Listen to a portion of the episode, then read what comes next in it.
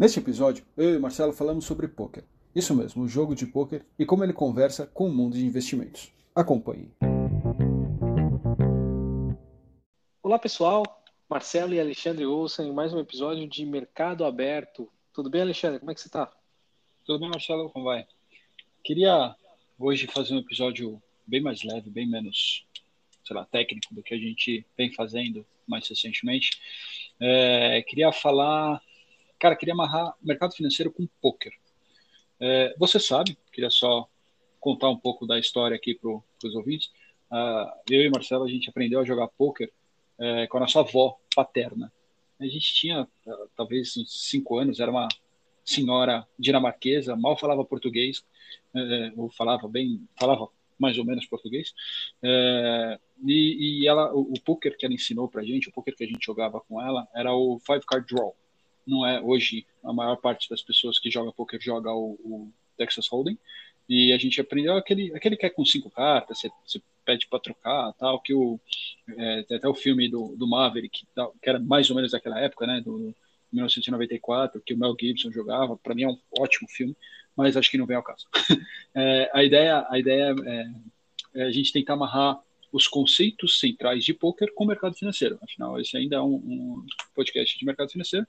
Queria principalmente aqui falar de é, mais de investimentos até, talvez, e amarrar um pouquinho com teoria de jogos. Eu acho que tem um, um tema legal aqui para a gente amarrar. O que, que você acha, Marcelo? É, eu acho excelente, eu acho excelente para quem para quem nos conhece sabe quanto a gente gosta. E eu acho que tem bastante coisas em comum, tá? Eu já fiz esse paralelo em algumas discussões, talvez a gente nunca tenha amarrado como, como um tema central. Então, então vamos lá. Eu vou, vou começar aqui, Alexandre, e você vai complementando. Tá? Primeiro eu vou só descrever rapidamente. O, o poker basicamente é um, é um jogo onde todo mundo que está jogando, vai, vamos colocar aqui uma mesa de cinco pessoas, vão receber cartas e no final você vai apostando, tal, baseado em quem acha que tem a melhor mão e no final mostram-se as cartas. Quem tiver a melhor mão ganha todas as fichas da, ou o dinheiro que está sendo apostado. Então, aqui o poker é um jogo de informação parcial, onde você sabe as tuas cartas, não necessariamente você sabe todas as jogadas de todo mundo. E o teu objetivo, é, você sabe que você não vai ganhar todas as mãos, porque estatisticamente improvável que você ganhe todas as mãos. Então, o teu objetivo é sempre nas mãos que você ganhar, você quer ganhar bastante. E bastante é um termo relativo ao valor justo da tua mão. A gente vai chegar nesse ponto. Nas mãos que você vai perder, às vezes você não sabe que você vai perder, mas você quer diminuir as tuas perdas. Se você pensar um portfólio, quando a gente está falando de um comitê de, de estratégia, quando está montando o teu portfólio, fazendo assessment do que, que você vai colocar ou não na tua carteira de ações, basicamente, quando você fala, ah, eu quero ficar overweight, né? Eu quero aumentar minha, minha, minha exposição a tal coisa e para isso eu reduzo minha participação de tal coisa. Você está fazendo exatamente isso. Você está pegando as suas melhores apostas e apostando mais naquela hora. E aqui apostando não é, é no tom de estou dado a minha tese de investimento, toda aquela coisa, é uma coisa estruturada, né? Não estou falando que aqui é um cassino. É, é, mais, é muito mais no nível de exposição, tamanho da exposição, do que de fato a sorte envolvida, né? Exatamente, exatamente. E no poker, se você pensar em longo prazo, a sorte ela tem um fator sim, mas ela é quase reduzida. Por isso que você está sempre vendo as mesmas 50 pessoas nas, nas mesas finais jogando pro, torneios profissionais. Não é que são as pessoas mais sortudas do mundo. Então, então aqui tem, um, tem grande parte de habilidade matemática e estatística. Então, então vamos pensar no seguinte, né? Se você tivesse um ativo, né, ou uma, uma ação, um imóvel, qualquer coisa, que você sabe exatamente qual é o preço dele. Vamos supor que você sabe qual é o preço justo daquilo que você está falando. O preço intrínseco, o preço real, o, exatamente o quanto vale. Não tem flutuação de mercado e você sabe quanto que é. E você sabe que custa 100 unidades. Se alguém falar para você, eu estou disposto é, aqui para mim o preço é 80 desse negócio aí que você está me falando. Você instantaneamente vai querer comprar do cara, porque você sabe que o preço dele justo é 100. Agora, do, do, do outro lado, o cara fala assim: ó, o preço dele aqui é 120. Você vai falar: quero vender para essa pessoa, porque eu sei que ele está pagando acima do quanto você tem certeza de quanto é o preço justo daquela coisa. No poker. Posso, posso, posso te interromper pode, aqui? Pode, pode. Eu, eu, vou fazer exatamente agora o paralelo com o poker que eu acho que você ia fazer, que é a ideia da, das informações incompletas. a, a, no, no, Texas Hold'em, que é o, o poker mais famoso hoje em dia, pelo menos, né, que é o do 007 agora do Cassino Royale, ele, ele joga um. É, é, você tem algumas das cartas que todos podem usar tá estão abertas na mesa. Então você conhece parte das cartas do seu adversário, você não sabe exatamente quais ele vai usar, e ele tem algumas cartas ocultas na mão dele. Então você tem uma parte das informações, você está vendo como o cara está apostando, e aí você precisa tomar uma atitude é, é, contrária, contrária não necessariamente de, de fazer o oposto, mas é, é em resposta ao que ele está é, é, gravando, está tá, tá fazendo, né? E aí aqui eu jogo a bola de volta para você, Marcelo, e aí você pode fazer o complemento que você ia fazer antes de responder, mas entre exatamente a teoria de jogos que a gente comentou lá no começo. Isso, isso esse, é um conceito bem importante de teoria de jogos. A gente até pode evoluir mais nesse tema, mas o, o paralelo que eu ia fazer aqui é: no, se você souber exatamente a tua mão e a mão do cara, que aqui seria o, o, o valor justo né, da, do preço, você sabe se você tem que apostar né? Ou, ou até no, no, limite jogar fora, porque você sabe que você está perdendo. Normalmente, como o jogo vai evoluindo no poker e você você está trabalhando com probabilidades. Então, se você soubesse que a tua mão tem 30% de probabilidade de ganhar aquela mão, e se você visse todas as cartas, você conseguiria, teria a condição de calcular as probabilidades, o, basicamente, esse é o preço da tua mão, é os 30%. Então, sempre que você for se, se você tiver que pagar para ver aquela mão, e não é porque você tem menos do que metade que você não tem que. Você só tem que garantir que está pagando menos do que 30%. 30% em relação às fichas, tal. Tem, tem um pouquinho de conta aqui, mas vamos supor que estou falando de grana. É só pagar isso, menos do que 30% aqui. É, Se experiência matemática precisa ser maior do que um. É, é, sempre. Esse é o objetivo, com informação parcial. Ao mesmo tempo, se você tem os 70%, 80%, o teu objetivo é fazer com que o teu oponente pague caro na mão pague mais do que. E, e ganhe o jogo no final, no longo prazo aqui. Então, até tem em teoria de grandes números, quem acertar mais esse tipo de coisa. Fazer a pessoa pagar caro em mãos e pagar o mais barato possível nas tuas mãos. No médio, no, no longo prazo, você vai ganhar e perder. Não é uma mão que vai definir a tua, tua carreira aqui no poker, assim como não é uma aposta numa ação que de repente você realmente estava certo e deu azar, porque no dia que você entra investindo, alguém solta um áudio XYZ que gravou e aí o mercado derrete na tua cara. Então não é um não é uma coisa pontual, uma sorte ou um azar, coisas que estão fora do teu modelo matemático que vão definir os teus resultados. É a constância, a consistência. Quanto mais informação você tiver, melhor você vai estar posicionado para até para definir o preço o preço justo. E percebe que aqui eu já parei de falar de poker ou investimento, porque eles são intercambiáveis. Aqui eu estou falando de máximo de informação, ter, ter consistência, pensar no, em, em, até em longo prazo. Então aqui os conceitos se misturam e se misturam bastante. E comprar barato aqui no, no poker é pagar para ver pagando menos do que a tua probabilidade implícita e vender caro, de novo, termos de mercado que eu jogo pro poker. Então aqui tem bastante coisa legal. É, é o, o, se você tem 30% de chance de ganhar uma mão ou um investimento mas se der certo, ele vai multiplicar o teu capital por 100 vezes, com certeza você deveria entrar nessa mão. Ah, mas você tem 70% de chance de perder. Tudo bem. Então eu preciso garantir que caso eu perca, quando eu perder, né, todas as vezes que eu perder, eu continuo no jogo, se possível. Então é, é tem um lado aí de, de tamanho da, da, da exposição que você está disposto a correr, é, com é, é e aí a gente volta para o conceito de esperança matemática de é, o retorno esperado vezes a probabilidade daquele retorno. É, exatamente para você comprar barato, você pagar menos do que 30% do que você tem a ganhar numa probabilidade de 30%, ou, como o Marcelo falou, é fazer o cara pagar mais caro. Vamos, vamos entrar no, na teoria de jogos, que eu acho que é mais legal aqui? Eu queria só falar da parte de size de, de, de saber o tamanho do que você está entrando. Eu acho que esse é um conceito importante que você resvalou agora, mas eu queria explorar só um pouquinho mais isso. Saber qual é o tamanho das tuas posições.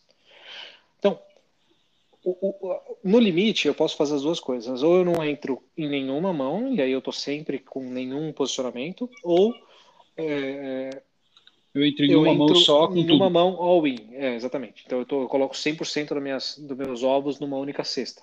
E no poker é vou de all-in numa mão, e no mercado é compro todo o meu dinheiro numa única ação, ou numa único investimento. Único, é. Qual que é o problema aqui? Mesmo se você tiver, eu estou jogando nos dois extremos porque acho que é mais fácil construir a linha de raciocínio e a gente chega no meio do caminho.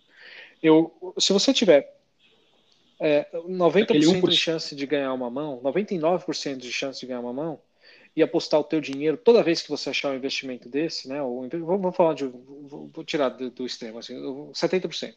Aí você fala, pô, 70% é pra caramba, eu vou colocar todo o meu dinheiro aqui. Beleza, você vai ganhar a primeira, vai ganhar a segunda, vai ganhar a terceira. A hora que você errar, você quebra. E aí você não tem mais dinheiro para voltar pro jogo. Do mesmo jeito, se você não usar essas oportunidades que você tem uma convicção muito alta, né, ou a probabilidade muito alta de ganhar, para aumentar o teu tamanho, você vai ganhar pouquinho por muito tempo e não necessariamente você está menos exposto ao risco, mas teu retorno vai ser bastante pífio.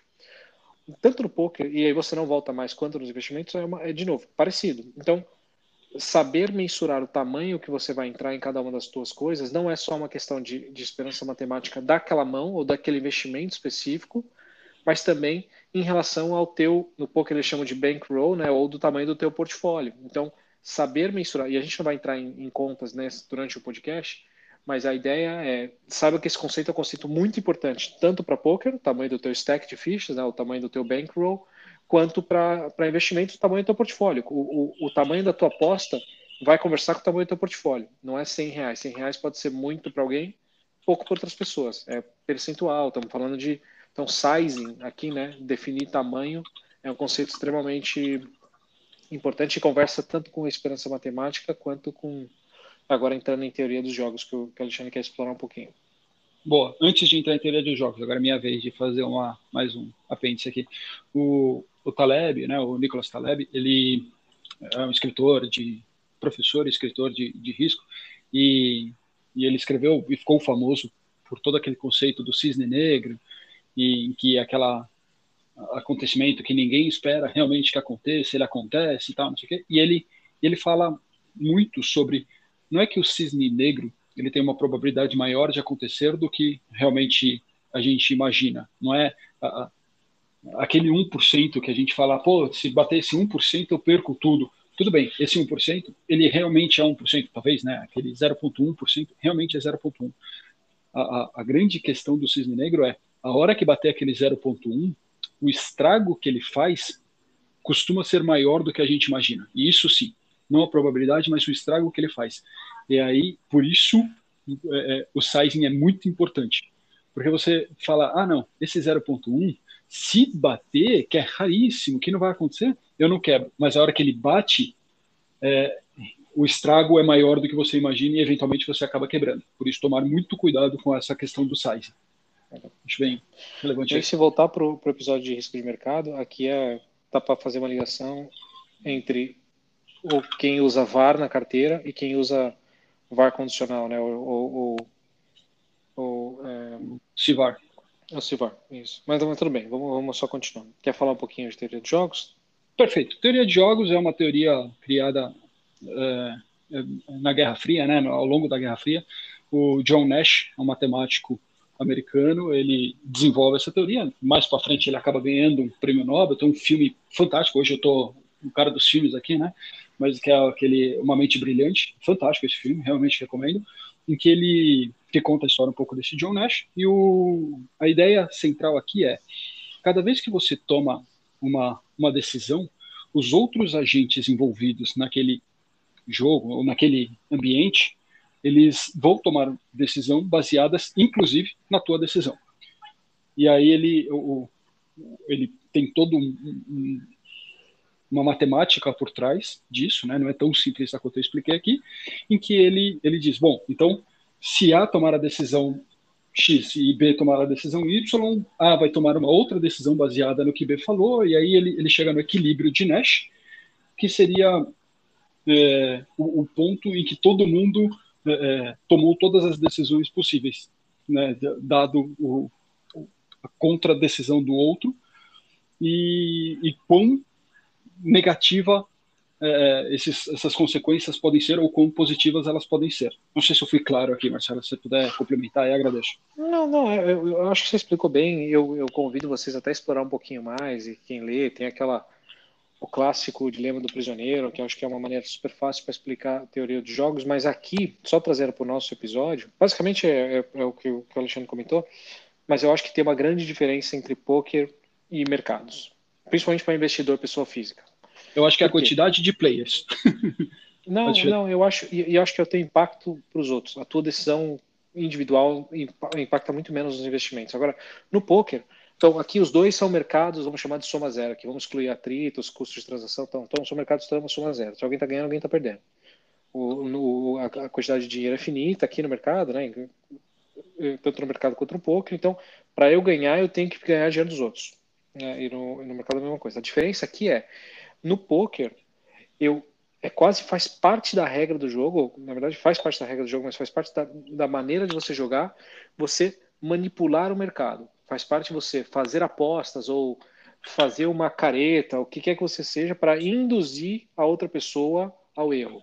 Seja um blefe, aqui né, o termo mais comum é, é o blefe, mas tem várias maneiras diferentes para você fazer esse tipo de coisa. Então aqui a manipulação de mercado não só é importante, mas é necessária no mercado de soma zero, onde você também vai ganhar tal. Obviamente, ter mais informações te dá uma, uma alavancagem muito boa, né? te dá uma, uma, uma vantagem muito boa no jogo, mas a indução do mercado, né, a indução da mesa, o blefe, aqui é um, uma característica que talvez diferencie o jogo de pôquer do, do mercado financeiro, já que a gente falou das semelhanças. Porque quando pessoa física, você olhar para o mercado, você pode até ter um modelo, né? você pode ser um gestor de fundo, você não tiver um tamanho significativo, o fato de você falar assim, eu acho que a ação A deveria estar valendo 120, ela vale 100, e você vai lá e compra 20% do seu portfólio naquela ação, não dá informação para o mercado para falar assim, olha lá o que ele está fazendo. Talvez se for Warren Buffett, que vai publicar depois de alguns meses o que está fazendo, mas aqui você, você tem muito. A, a, tua tomada de decisão influencia muito pouco o mercado, para não falar zero, tá? Não quero diminuir aqui ninguém, mas, mas realmente você não é relevante. E manipulação. Oi? Seja gestor do, do, algum, do Previ. Não do... é, se, se, você não estiver na cadeira da Berkshire lá, você não está não, não tá influenciando. E mesmo se tivesse, está fazendo com algum atraso, você não está fazendo em tempo real. Então, e mais, aqui indo para o lado de manipulação de mercado é crime, tá? Então, então Sim, aqui perfeito. mesmo se você tivesse essa habilidade, você não deveria usar. Mas esse, essa é a, a, parte de teoria dos jogos e tomar a decisão em cima de decisão dos outros, né? Equilíbrio, genética, tal, é, um, é uma coisa que eu acho que mais afasta as duas coisas, ou é talvez não afaste, mas é usada de maneiras diferentes entre os dois, os dois grandes tabuleiros aqui que a gente está colocando do que, do que as semelhanças que a gente colocou até agora no episódio. É por isso, por isso que eu falei a quantidade de players, que é, faz a tá diferença. Quando você é um player em 3 milhões de CPFs na bolsa hoje, ou e muito mais, quando você considera a quantidade de reais que você está colocando no, na bolsa, né, proporcionalmente, contra uma mesa com 10 pessoas sentadas, 5 pessoas sentadas jogando poker, você é muito mais importante na mesa, né, muito mais relevante na mesa. Mas, cara, eu acho, eu acho que era isso. É, as semelhanças, elas continuam sem fim. Aqui a gente poderia continuar falando. É, é um tema, são dois temas que, eu, que a gente gosta muito. É, acho que se tiver mais alguma coisa que você quiser complementar, Marcelo, fica à vontade. Ah, a única coisa que eu, que eu poderia falar é que a gente joga a cada 15 dias aqui na minha casa. Então, quem, quem tiver aqui passando aqui em Miami fica mais que convidado. No momento, Paulo Gitz nosso amigo aqui de Miami está tá em primeiro no ranking, então se ele estiver escutando, ele vai me sacanear depois, mas está super convidado, porque é um negócio que a gente gosta muito e sempre jogamos desde São Paulo. Então, esse era o meu único complemento, o convite aberto aqui para quem quiser jogar com a gente. Então, se quiser mais dicas de investimentos e poker, converse com Paulo, Paulo Gitz, é isso? Paulo Gitz. Paulo Gitz. Perfeito. Obrigado, Marcelo. Obrigado, pessoal. Boa noite. Boa noite, pessoal. Obrigado, Alexandre.